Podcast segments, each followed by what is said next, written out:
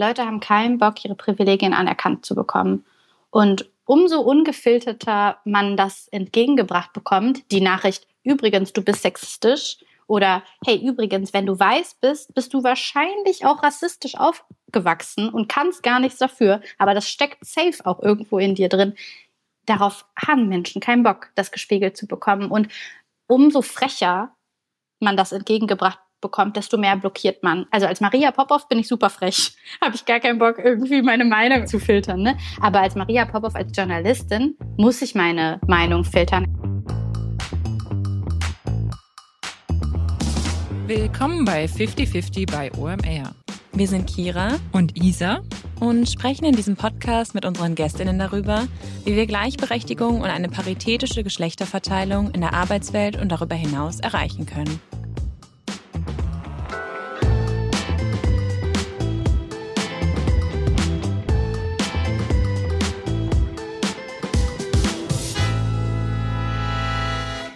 Hi Maria, willkommen im 50-50 Podcast. Wir freuen uns total, dass du heute bei uns bist. Hello, ich freue mich auch total. Mega. Du bist Journalistin, Moderatorin, ähm, du moderierst die Sendung auf Klo. Da müssen wir gleich auch noch mal ein bisschen einsteigen. Ähm, du drehst Dokumentationen und Reportagen und seit Anfang des Jahres bist du auch Hostin des Podcasts äh, Stand der Dinge von der DPA. Und bei all deinen Themen, die du so betreust, spielt queerer Feminismus eine große Rolle. Und äh, ja, deshalb freuen wir uns natürlich sehr, heute mit dir zu sprechen. Und wir starten hier mal gerne rein mit der Frage, wie geht's dir und äh, wie kommst du heute Abend hier so an? Ja, mir geht's gut. Ich hatte heute einen ganz aufregenden Tag, weil wir nehmen gerade an einem Montag auf und an Montagen sind bei mir alle Jobs gleichzeitig. Also in den DMs, in den Mails, Calls, und ihr seid jetzt quasi noch ein weiterer ähm, Punkt der Agenda. Und eigentlich ist es immer, also ich bin immer hyped an Montagen, weil ich sehr, sehr dankbar bin für die Sachen, die ich machen darf. Aber wenn bei allen gleichsam irgendwas brennt oder halt viel los ist, dann ist es schon auch viel. Heute war es schon viel, aber hyped bin ich trotzdem. Dann startest du also immer hyped in den Montag, das ist doch gut. Ja, und ich bin auch komischerweise anders als viele andere so eine, die gerne Montage direkt voll baut und auch gerne morgens früh direkt richtig reinstartet. Also ich bin eher eine Morning Person und eine Montagsperson als eine Abends- oder Freitagsperson. Wisst ihr, was ich meine? ja, aber so startet die Woche dann direkt energetisch und man hat gar keine Zeit für ein Tief. Ja. Ja, die Frage, die wir auch all unseren Gästen einmal stellen, ist, ähm, wann hast du denn zum ersten Mal bewusst über das Thema Geschlechtergerechtigkeit nachgedacht? Bei dir spielt das ja auch eine Rolle und du kannst es auch weiterfassen ähm, und als Gerechtigkeit im größeren Sinne sehen. Ich wusste ja, dass ihr die Frage stellt und was ich spannend finde, ist eigentlich, und darauf habe ich noch gar keine fertige Antwort, mal gucken, wo wir hier landen. ähm, was ich spannend finde, ist, dass ich noch ganz genau weiß, wann ich richtig bewusst mit dem Feminismus und mit meiner Verantwortung oder Entscheidungsmacht darin konfrontiert worden bin. Ja. Ähm, aber das ist, glaube ich, nicht eigentlich der Punkt, der spannend ist. Aber wann ich richtig damit konfrontiert worden bin, das Bewusstsein, dass es äh, Ungerechtigkeit und Machtverhältnisse gibt und dass es Wege gibt, sich selber darin bewusst zu positionieren, wurde ich erst im Studium. Das war auch so mit meiner Politisierung, würde ich sagen. Und äh, meine Dozentin Judith Ackermann, eine Doktorin, die bei uns an der Uni viel über Gaming und Medienwissenschaft doziert hat, ähm, hat gesagt, wir müssen gendern in unseren Hausarbeiten. Und ich fand das richtig kacke. Ich habe es nicht verstanden. Ich fand es doof. Ich habe davor auch noch nie was davon gehört. Ähm, und das Wie lange ist, ist das her? Also, das ja. ist keine zehn Jahre her. Vielleicht so acht, neun Jahre. Also war sie da schon sehr früh mit? Ja, würde ich schon sagen. Also, obwohl so im akademischen Umfeld, glaube ich, gab es davon mehrere, aber in der Medienwissenschaft auf jeden Fall nicht. Also, ne, wenn man jetzt in den Sozialwissenschaften oder Gender Studies geguckt hat, vielleicht schon, aber von den Dozentinnen, die wirklich gesagt haben, ihr müsst gendern, war, war das was Neues.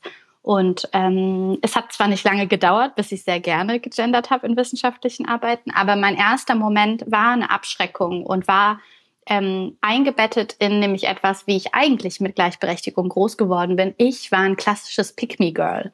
Ich war so eine, die, das bedeutet nämlich, dass man so Frauenhass internalisiert hat und diese Misogynie selber auch weiterträgt. Ich war so eine, die sich ganz cool fand, weil ich kein Rosa mochte. Ich hatte nur Kumpelfreunde äh, nach dem Abi ähm, und hatte also ein, ko ein, komisches Verhältnis zum Feiern und ähm, abends weggehen und habe das zum Teil meiner Identität gemacht, dass ich halt so eine bin, die irgendwie viele Kumpelfreunde hat, weil ja, mit Mädchen komme ich halt nicht so klar oder irgendwie so. Und das bedeutet eigentlich, dass ich schon super früh mit Misogonie in Berührung gekommen bin und die sogar selber in mich rein implementiert habe. Ja, krass, super spannend. Ähm, ich würde noch mal gerne ein bisschen auf dein Studium zurückgehen. Ähm, erstmal, du hast Medienwissenschaften studiert, habe ich das da gerade richtig rausgehört? Mhm. Ja. ja. Und ähm, gab es dann auch Diskussionen im Studienkreis oder mit deinen KommilitonInnen? Also haben sich auch andere irgendwie daran äh, gestoßen, dass ihr jetzt auf einmal gendern solltet in den Hausarbeiten?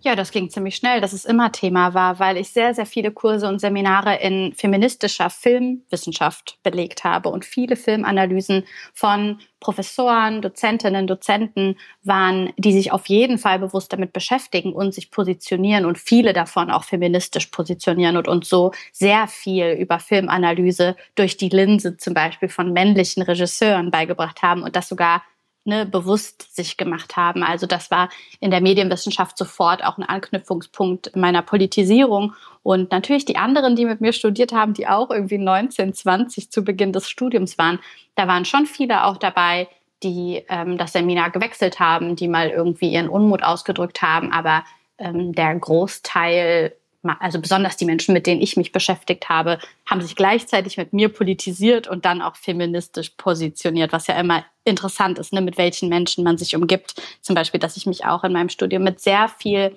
queerer Literatur und auch einfach queeren Menschen jetzt im Privatleben umgeben habe, obwohl ich das selber gar nicht wusste, dass ich bewusst Teil davon sein werde.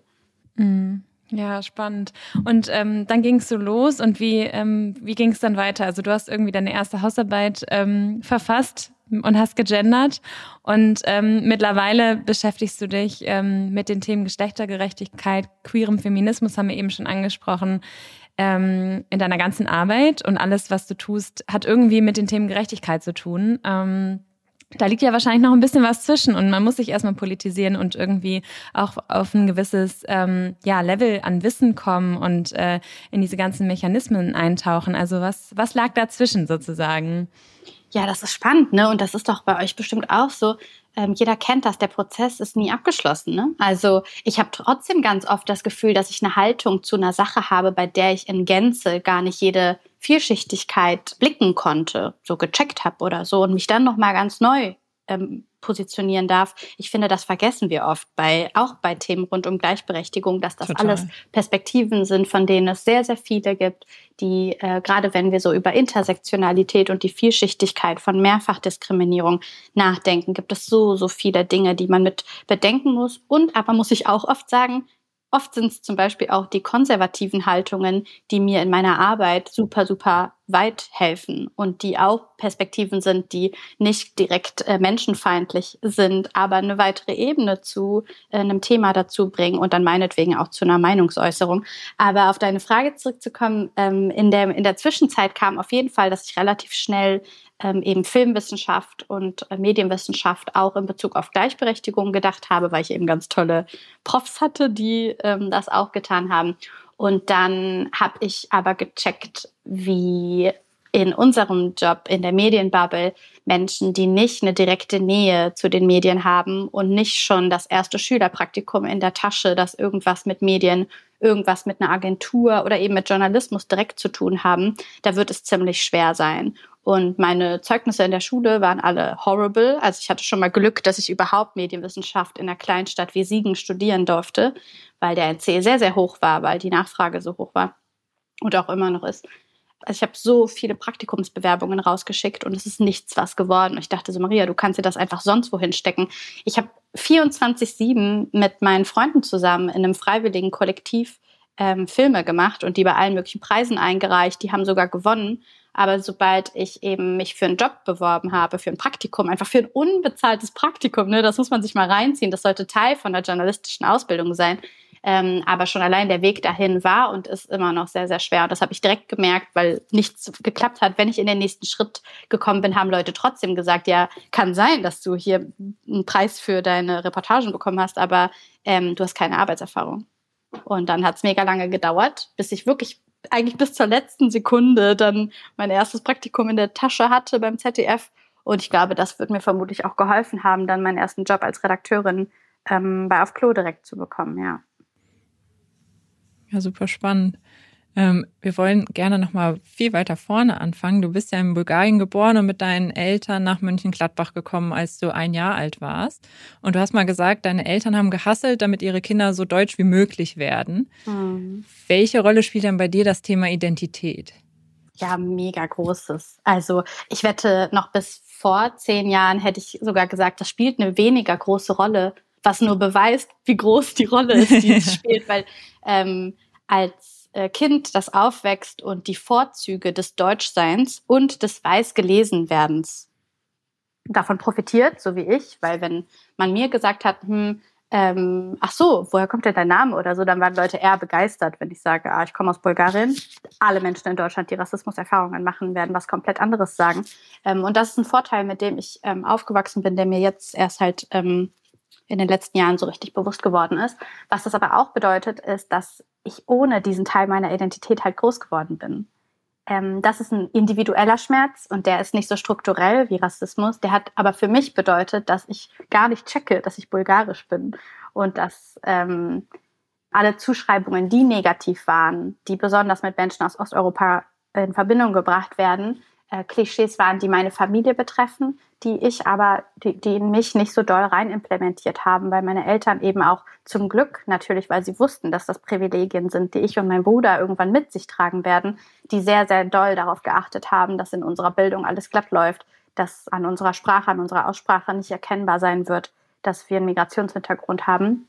Und jetzt bis heute muss ich aber ganz ehrlich sagen, dass ich äh, ganz individuell schon struggle damit, weil ähm, ich mittlerweile weiß, dass eben eine mehrschichtige Identität was Schönes sein kann und ein Erfahrungsschatz sein kann, den ich in meinem Leben mittrage und mit anderen Menschen teilen darf. Und äh, ich aber auch durch verschiedene Konflikte mit meiner Familie eigentlich jetzt als Erwachsene erst neu lerne, was das eigentlich bedeutet. Ja. Manchmal frage ich auch meine, meine Freundinnen, die migrantisch sind, die äh, Women of Color sind und wir reden manchmal darüber. Und letztens hat mir da selber eine Freundin gesagt, boah, ich finde das bei dir immer richtig krass. Dadurch lerne ich auch was über, mein eigene, über meine eigene Identität, weil du hast das Privileg, dass dir das niemand aufschreibt, also so richtig entgegenbringt, weil du das gar nicht so, weil Menschen, die weiß sind, so wie ich, das nicht selber, also dass sie das selber entscheiden dürfen, so. Und Menschen, die Rassismuserfahrungen machen dürfen, das nicht selber entscheiden und die sagen dann auch selber so zu mir, ey voll, wenn es nicht um meine Familie geht oder nicht um die Fremdzuschreibung von außen, was ist dann Identität eigentlich? Und den Struggle zumindest so kenne ich auch, weil ich besuche meine Familie nicht mehr. Das sind zum größten Teil queerfeindliche Menschen. Ich da, kann mich bei denen im Haus nicht sicher fühlen. Das heißt, ich bin gar nicht bulgarisch, nur weil meine Familie bulgarisch ist. Und das ist halt super spannend, weil das natürlich auch zeigt, wie doll das einfach gesellschaftlich und sozial geprägt ist, die Identität, die man hat. Wahnsinn. Ja, so ähm, hast es irgendwie total auf den Punkt getroffen. Und ich glaube, ja, man redet halt oft über Rassismus, aber ja, wie du es beschreibst, also hört es sich auf jeden Fall danach an, als ob du ja irgendwie das Gegenteil erfahren hast, aber das hat dich auch vor Herausforderungen gestellt. Ähm, du warst ja, glaube ich, in der Kindheit relativ oft in Bulgarien, oder? Mhm. Also äh, jeden Sommer, beste Sommerferien einfach. Ich durfte schon mit 13 auch alleine fliegen. Erinnert ihr euch an diese ersten Trips, die man irgendwo alleine macht oder auch so ja, alleine das erste Mal äh, irgendwie shoppen? shoppen gehen oder so, ne? Und das ist ja. so ein großes Ding und für mich war es ein mega großes Ding, ja. Ja, und ähm, dann hat es irgendwann aufgehört, dass du äh, hingeflogen bist, weil ja.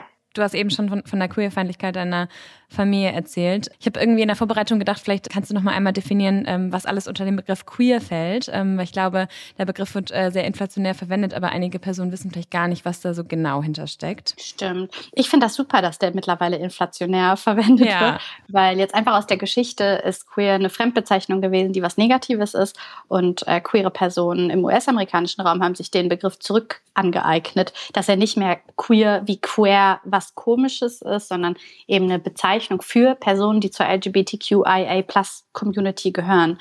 Und für mich persönlich, anders als mit ganz vielen Personen der Gen Z, die sagen, ey, für mich ist ein Label was mega heilsam ist, weil wenn ich mich bisexuell oder asexuell oder pansexuell und es gibt noch ganz viele andere Wörter, die ich vielleicht noch nicht mal selber kenne, ähm, ganz viele Menschen empfinden darin mega das Empowerment, so zu lernen, hey, da gibt's ja noch andere und dafür gibt's ein Wort und die haben sogar eine Pride Flag und die hat folgende Farben und so weiter.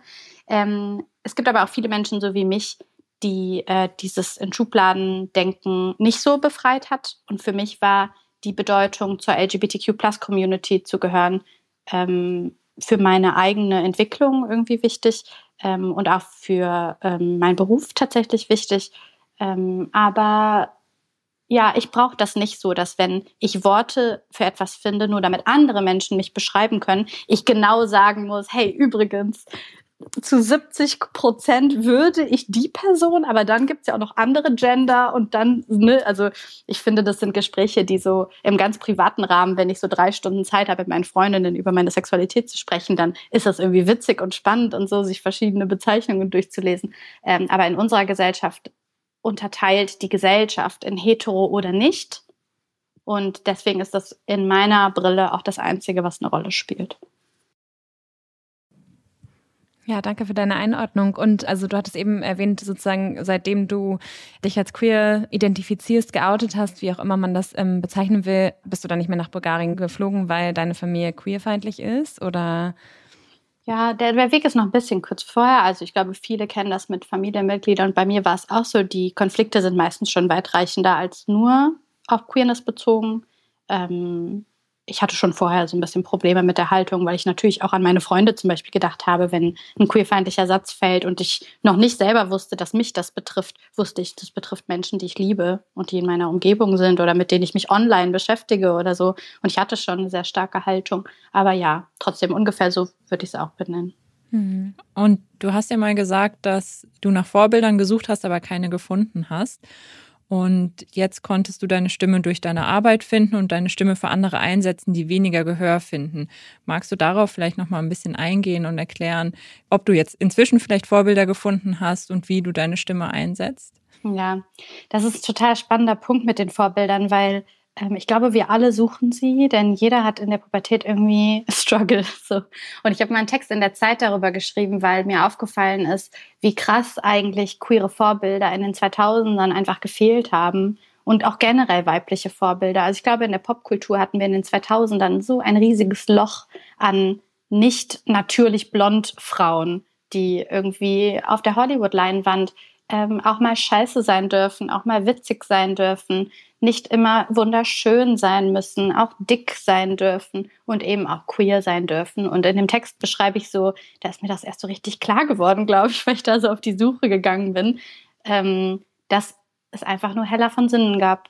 Und es gab nur irgendwelche queer gecodeten Disney-Charaktere. Das nennt man, wenn Charaktere jetzt nicht direkt irgendwie schwul sind in einer Serie, aber an der Art und Weise, wie sich eine Person gibt, ja. meint man zu wissen, die Person könnte queer sein, so.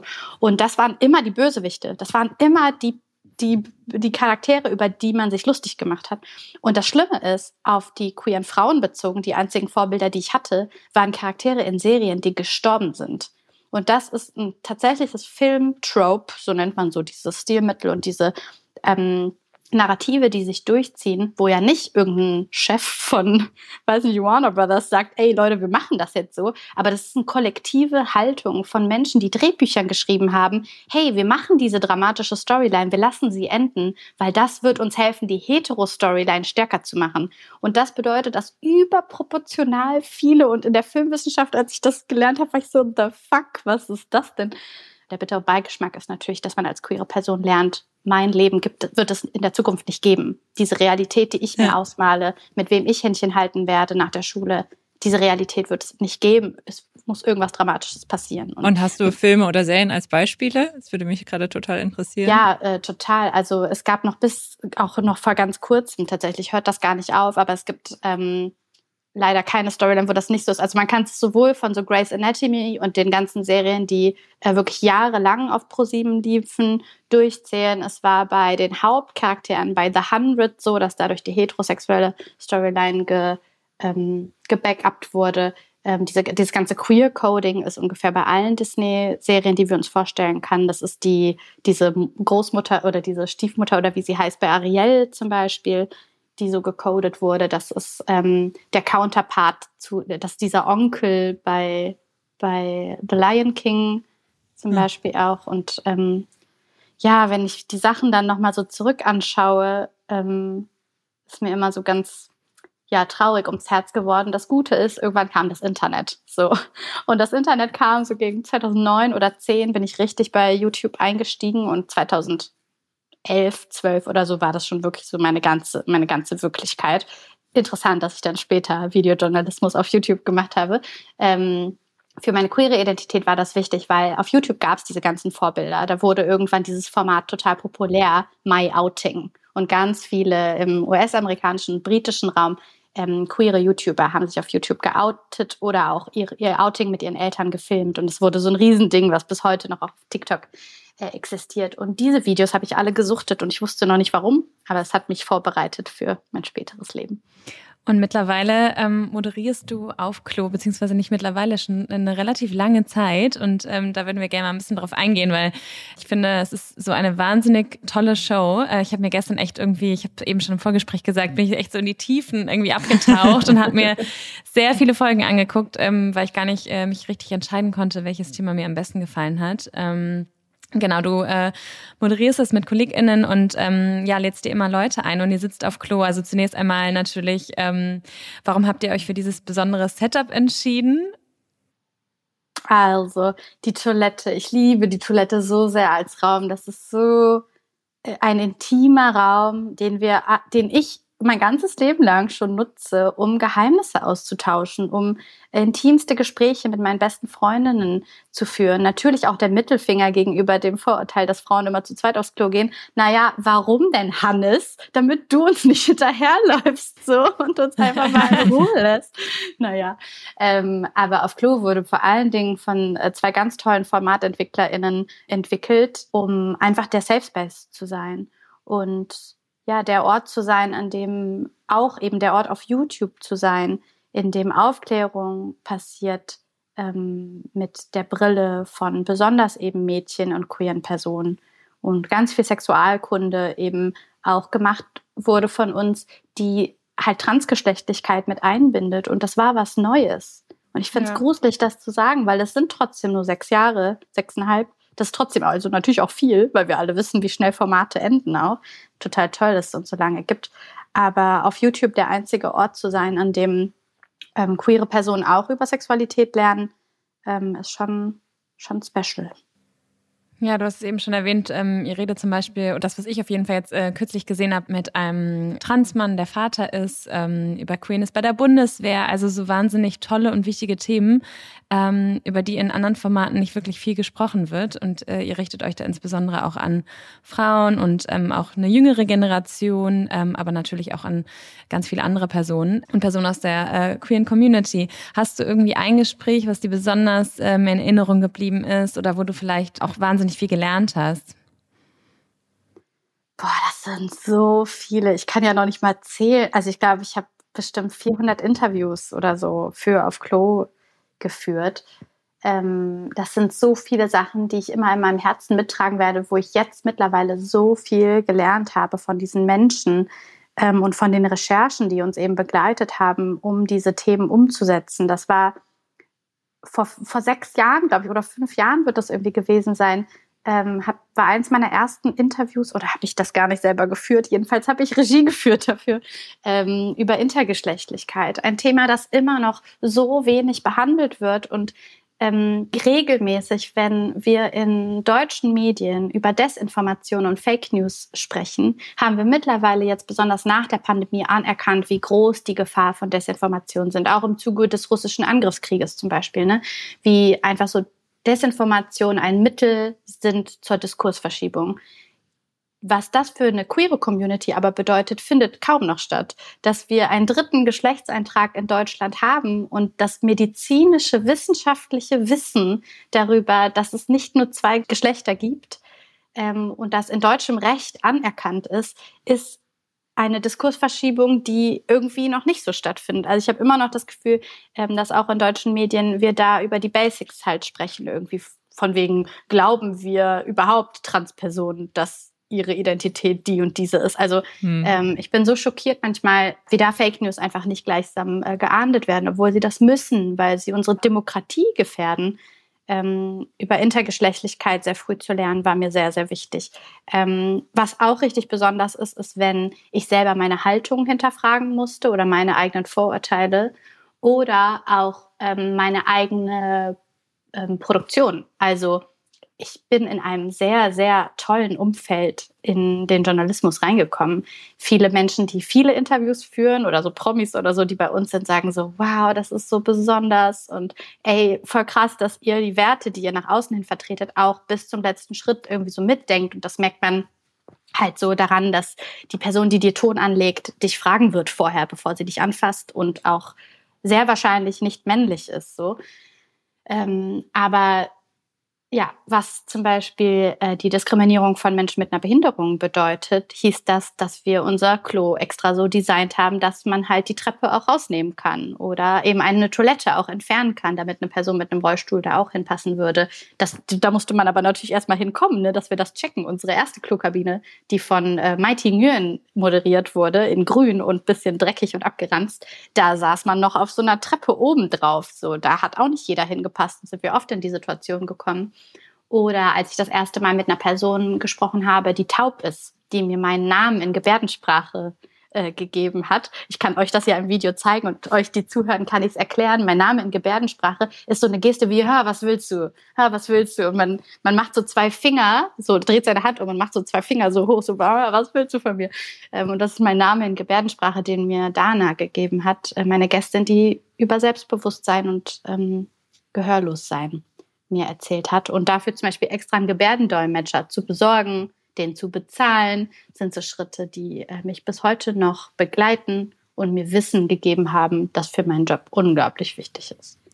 Und was eben auch gesagt, es gab so Momente, wo du so eine innere Haltung überdenken musstest oder deine vielleicht auch Meinung zu bestimmten Themen. Gab es da so einen Moment, wo du dachtest so, puh, das hat jetzt was in mir ausgelöst und das hat was nachhaltig geändert in mir? Ja, ganz viele gab es da. Also zum einen habe ich mit einer Pastorin gesprochen und ich noch so in meinem, oh, werde ich jetzt den Kontakt zu meiner Family abbrechen oder nicht, Feeling. Ich weiß nicht, ähm, ob das genau gleichzeitig war, aber so fühlt sich auf jeden Fall an. Ähm, musste regelmäßig immer einchecken, nicht zu vergessen, dass Queerfeindlichkeit nicht wegen einer Religion mitkommt. Ähm, und so einfach, wie das mir so über die Lippen kommt, weil ich meine ganzen Friends, die muslimisch sind, die queer und christlich sind, äh, so da immer mit inkludiert habe in meine Erfahrungen. Ähm, bei der Arbeit war ich so, okay, warte mal, aber die arbeitet für die Kirche. Was halte ich denn davon? Und das äh, mittlerweile so easy peasy weiß ich, habe ich ganz viele Menschen kennengelernt, die ähm, da eine äh, Kritik auch üben können und ihren Beruf gleichzeitig ausüben können. Aber ich weiß noch, dass die Josephine da saß und ich war so, puh, finde ich jetzt aber ein bisschen komisch, dass die sich Feministin nennt, aber Pastorin ist. Und dann sitzt sie da und erzählt einfach, ja, in unserer Kirche gibt's Tampons auch auf einem Männerklo.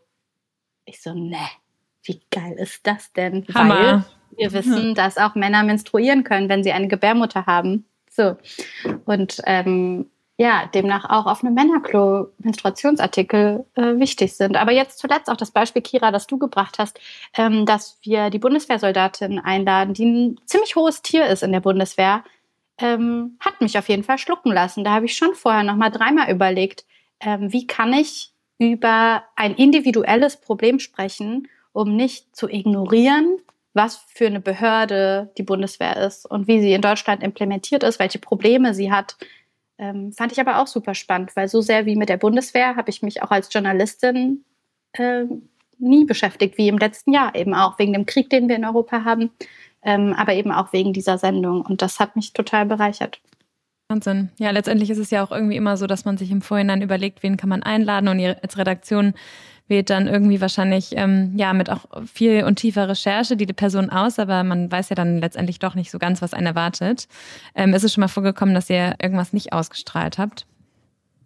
Mm, wir mussten mal eine Sendung runternehmen, die sehr viral war ähm, und mich immer noch auch Menschen darauf ansprechen. Uns ist das sehr, sehr selten passiert, dass wir unsere Sorgfaltspflicht nicht erfüllen konnten. Ich erinnere mich nämlich gerade, ich weiß aber nicht, ob ich lüge, ich erinnere mich aber wirklich nur an diesen einen Fall. Ähm, und der ist aber trotzdem ziemlich ähm, spannend auch, weil ähm, ich selber da auch Redaktionsleiterin war zu der Zeit, ähm, eben selber in der verantwortlichen Position, äh, diese Inhalte vertreten zu müssen. Und ähm, wir haben mit einer jungen Frau gesprochen, die angab, Krebs zu haben und angab, Sterbehilfe in Anspruch nehmen zu müssen. Und wie man das immer macht, ist Recherche und Vorgespräche das A und O, um dann einen Gast wirklich einzuladen und sich für die Sendung zu entscheiden. Ähm, und dann nach Veröffentlichung ähm, trudelten immer mehr Fragezeichen ein, ob dieser Krankheitsverlauf so sein kann, ob ähm, bestimmte Details wirklich so matchen oder nicht. Und ich musste mich dann zusammen mit meinen KollegInnen dafür entscheiden, diese Sendung runterzunehmen, weil wir unserer Sorgfaltspflicht nicht nachgehen konnten, das zu beweisen. Und in den meisten Redaktionen ist es so, dass solche Stories nicht extra gebackupt werden bis zu der letzten Kopie, die man vom seinem Hausarzt bekommen hat. Ne? In anderen Medienhäusern wäre das zum Beispiel so. Hm. Ähm, ich habe auch schon Beiträge gemacht, wo es zum Beispiel um die Fleischproduktion bei Tönnies geht und sobald es strafrechtlich verfolgbar wäre, wenn ich meiner Sorgfaltspflicht nicht nachkäme und somit den Ruf zum Beispiel von jemandem schädige, dann ist es ganz klar, braucht man die Beweise dafür und lässt sich sogar teilweise von Protagonisten eine eidesstättliche Erklärung unterzeichnen, dass die Person nicht lügt. Hm. Was krass ist eigentlich, dass man das macht, ne? Weil ich würde immer sagen, ich glaube Menschen, die zum Fall, Beispiel vom ne? System benachteiligt werden oder so, ne?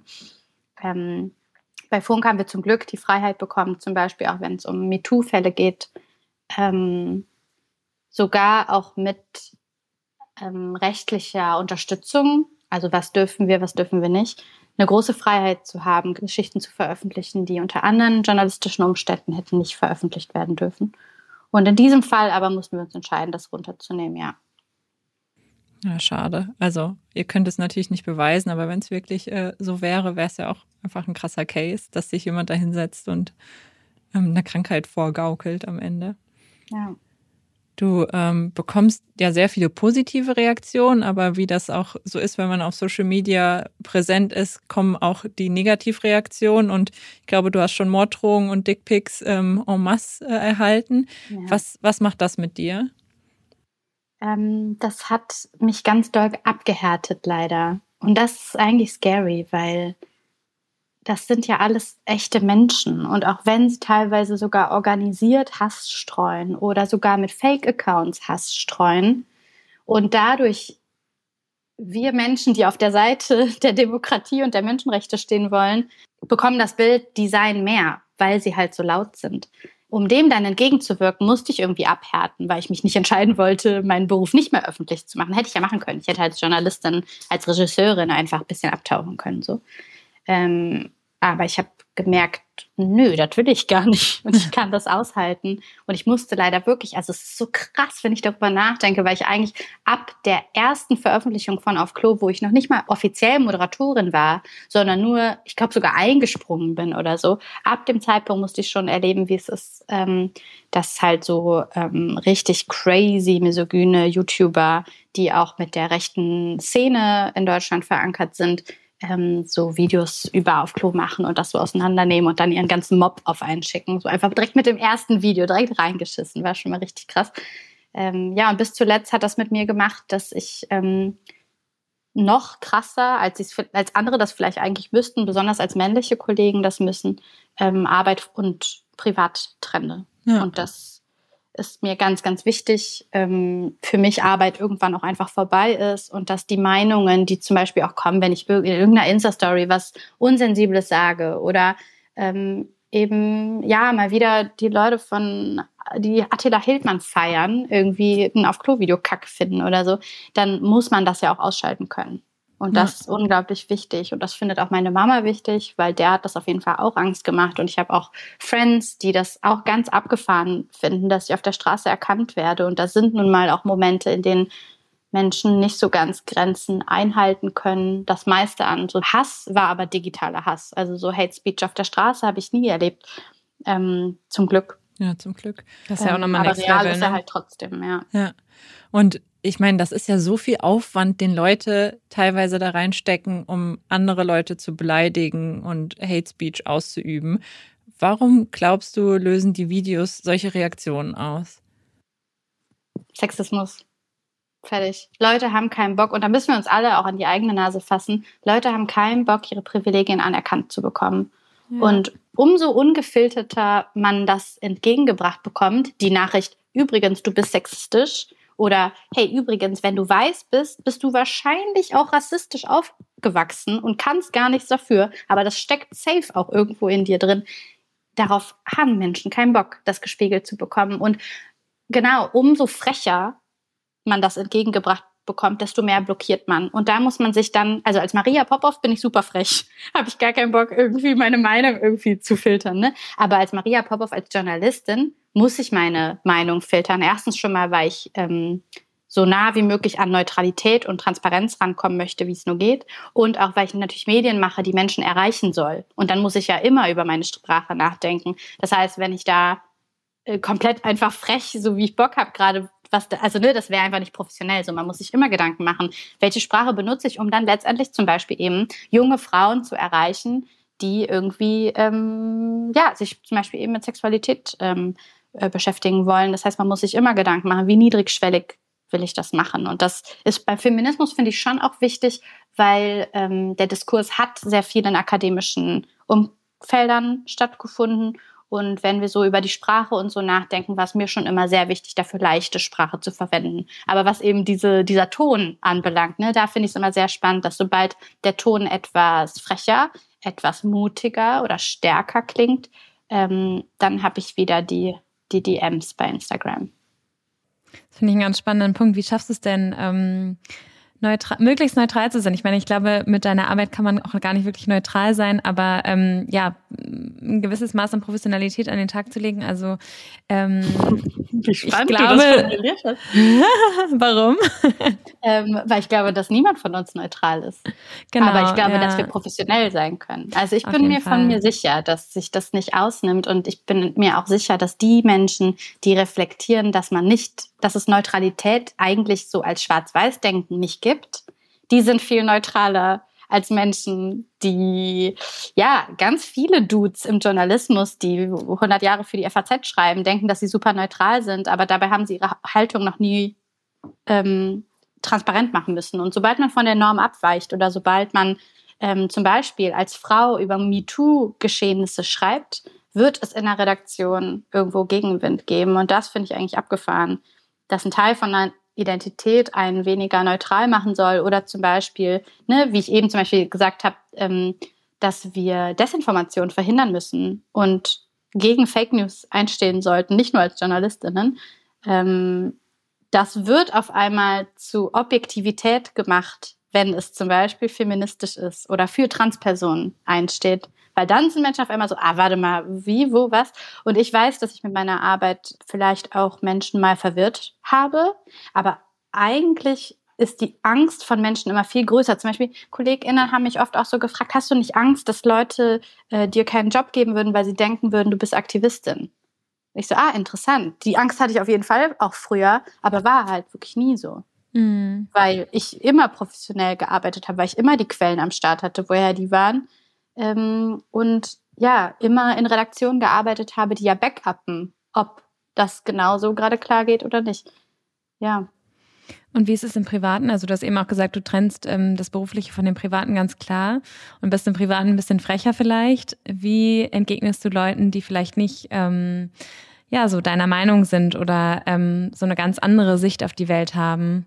Würdest du dann sagen, dass du irgendwie eher versuchst, den, den Kontakt zu vermeiden und dich wirklich irgendwie in einem Circle zu bewegen, der dir gut tut und ähm, wo du irgendwie ein gleiches Wertegerüst vertrittst? Oder wie ist das da?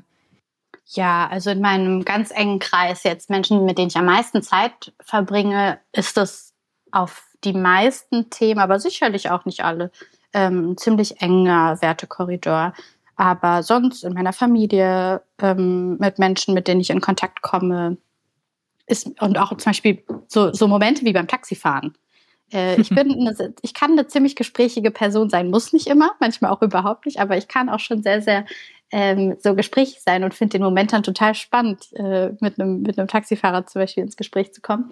Ähm, und finde immer interessant, und das ist aber vielleicht auch nicht schon immer so, aber auf jeden Fall aktuell, ähm, wenn man sich in irgendetwas nicht einig ist, wird man immer aber auch den Moment finden, in dem man sich mit etwas anderem einig ist. Und das ist dann der spannende Moment, um wirklich ein konstruktives Gespräch zu führen. Mhm. Natürlich kann man sich trotzdem in Schutz nehmen. Also ich habe keinen Bock, mit Leuten zu diskutieren, ob, ähm, ähm, weiß ich nicht, ich, ich brauche das Gespräch jetzt nicht, ob die Ehe für alle eine gute Entscheidung war. Ja. Sie ist in Deutschland entschieden worden. Das ist richtig so. Und ich werde das auch nicht an den Pranger stellen, weil es mich selber betrifft, habe ich dann keinen Bock drauf. Ne? Aber ähm, so bei vielen anderen äh, Gesprächen finde ich es schon immer spannend. Einfach, äh, wenn man die Zeit und Energie hat, bin ich eher die Person zum Beispiel auch so, wenn es um Familienmitglieder geht, die dann nochmal dreimal nachfragt, ja, aber warum denkst du das jetzt genau so? Ja, aber wieso findest du da? Oder woher kommt denn diese Sprache jetzt? Warum ist Gendern jetzt scheiße? Ähm, weil, also genau, stimmt, Gendern ist so ein witziges Beispiel, ne? Ähm, mir ist das immer egal, ob Leute im privaten Raum gendern oder nicht. Ich würde das niemals, ähm, also ja, es macht nichts mit mir. Wenn du aber natürlich der Chef von einem Verlagswesen bist oder so, dann werde ich auch am privaten Tisch mit dir diskutieren. aber sonst nicht. Okay, also du unterscheidest so ein bisschen auch, welche Person äh, was für einen Job ausübt oder welche Leute die Person vielleicht auch erreicht. Ähm. Ja, aber auch, weil ich das, also ich finde, ich weiß, mir ist zum Beispiel bewusst, dass ich, glaube ich, eine Person bin, der ein sehr ähm, enger moralischer Korridor zugeschrieben wird. Ich weiß gar nicht warum, weil ich war noch nie die Person, die mit hohem Zeigefinger auf andere zeigen will, weil ich super wichtig finde anzuerkennen, dass wenn es um Gleichberechtigung geht, wenn es um Menschenrechte geht, ähm, wir alle unendlich viel lernen können. Also es gibt nicht dieses Menschen sind aufgewacht und sind dann super wach und woke. Das ist halt nicht so. Ähm, du kannst dich annähern, viele Perspektiven mitzudenken und dir eine Meinung bilden, aber ähm, ich bin nicht so Fan davon, auch wenn ich so bemerke, ich idealisiere die Haltung von anderen Leuten und benutze die, um meine eigene Meinung zu bilden oder so, weil ich denke, ja, wenn so die das findet, dann finde ich das bestimmt auch. Nee, das ist also so, so einfach darf man sich dann doch nicht machen. Und das erhoffe ich mir auch immer, wenn ich höre, wie andere Menschen mich so idealisieren, weil ich dann so sage, du, du wirst bei ganz vielen Themen, wo ich nicht Expertin bin, total überrascht sein. Ich habe gar keine Ahnung, wie schlimm mein Fleischkonsum, der wenige Male im Jahr, aber zu viele Male im Jahr stattfindet, wie schrecklich der eigentlich ist. Und ich hätte das verdient, damit konfrontiert zu werden, auf jeden Fall. ja, es ist ja auf jeden Fall wichtig, dass man auf einer Reise ist und dass man dazulernt und dass man seine Meinung auch mal ändern kann. Total. Ähm, ja, ich, das ist auf jeden Fall die Erfahrung, die ich jetzt so in der Zeit, in der wir den Podcast aufnehmen, gemacht habe, dass man vorher vielleicht noch anderer Überzeugung war und dann merkt man, okay, ähm, das ist eigentlich gar nicht mehr das, was ich denke. Oder eine Person sagt mhm. was und äh, man hinterfragt sich noch zweimal und dachte so, okay, gut, überzeugt. Ähm, und ja, genauso sollte man das, finde ich, auch in Gesprächen mit FreundInnen und ja, insgesamt eigentlich mit jedem Familie, finde ich es immer noch am herausforderndsten machen. Ja. Gibt es bei dir denn noch etwas, das du dir für die Zukunft wünschst? Hm, spannend. Also für meine ganz persönliche Zukunft hoffe ich, dass ich äh, weiter diesen tollen Beruf ausüben darf, ähm, weil ich ganz, ganz happy bin, dass mir so viele Türen geöffnet wurden, dass ich die Möglichkeit hatte, Türen selber auch zu öffnen, wenn sie ein bisschen geklemmt haben. Ähm, und ich jetzt die Möglichkeit habe, noch andere Menschen mit an die Tische zu holen, wo ich schon dran sitzen darf. Ähm, und das wünsche ich mir, glaube ich, auch generell ich glaube, Solidarität ist da so ein großer Schlüsselpunkt, ähm, den wir im beruflichen Kontext, äh, in dem Machtverhältnisse auch eine Rolle spielen, aber auch generell im Leben einfach brauchen. Ähm, bei jedem Stück Macht, das man hat, ist das vielleicht zwar manchmal unbequem, weil wir alle, glaube ich, so aufgewachsen sind, dass man denkt, oh nee, äh, so toll äh, ist das gar nicht, was ich hier darf oder irgendwie so. Aber ja, ähm, das sind ganz oft auch einfach Privilegien, die wir haben, wenn wir irgendwo schon mal so angekommen sind. Ich bin an vielen Orten angekommen und ich kenne aber ganz, ganz viele Menschen, die also eigentlich noch viel mehr angekommen sind und nicht so viele Plätze frei machen. Und ähm, das wäre richtig schön und richtig wichtig. Am Ende stellen wir immer die Frage, was wären deine Top 3 Ideen, um dem Ziel 50-50 näher zu kommen? Und du kannst das natürlich auch gerne auch ein bisschen ausweiten und nicht nur auf 50-50 beziehen, sondern generell auf mehr Gerechtigkeit. Ja, das bedeutet immer, sich schon mal dem bewusst zu sein, dass 50-50 nicht da ist. Das bedeutet aber auch, sich bewusst zu machen, dass das ist, wo wir hinwollen. Da sind wir ja noch lange nicht, ne, dass das jeder gecheckt hat. Wir streiten immer noch über die Frauenquote, als wäre die Frauenquote nicht auch was, was schon da ist in ja. ne, bestimmten Branchen, bei DAX-notierten Unternehmen, bei was auch immer, wen Olaf Scholz als nächstes besetzen will. So, wir haben schon äh, diese Regelungen und die Gewissheit, dass 50-50 echt gut und wichtig wäre. Ähm, das ist leider, äh, dann sind doch so die Basics, die mich oft umtreiben. Haben wir also schon mal zwei. Also erstens, dass 50-50 noch nicht da ist. Zweitens, dass wir 50-50 haben wollen. Und dann drittens natürlich unsere eigene individuelle Position darin. Also, dass wir alle auch im ganz kleinen ich habe, glaube ich, echt oft in dieser Stunde wir alle gesagt, Leute, wer mitzählen will, kann das gerne.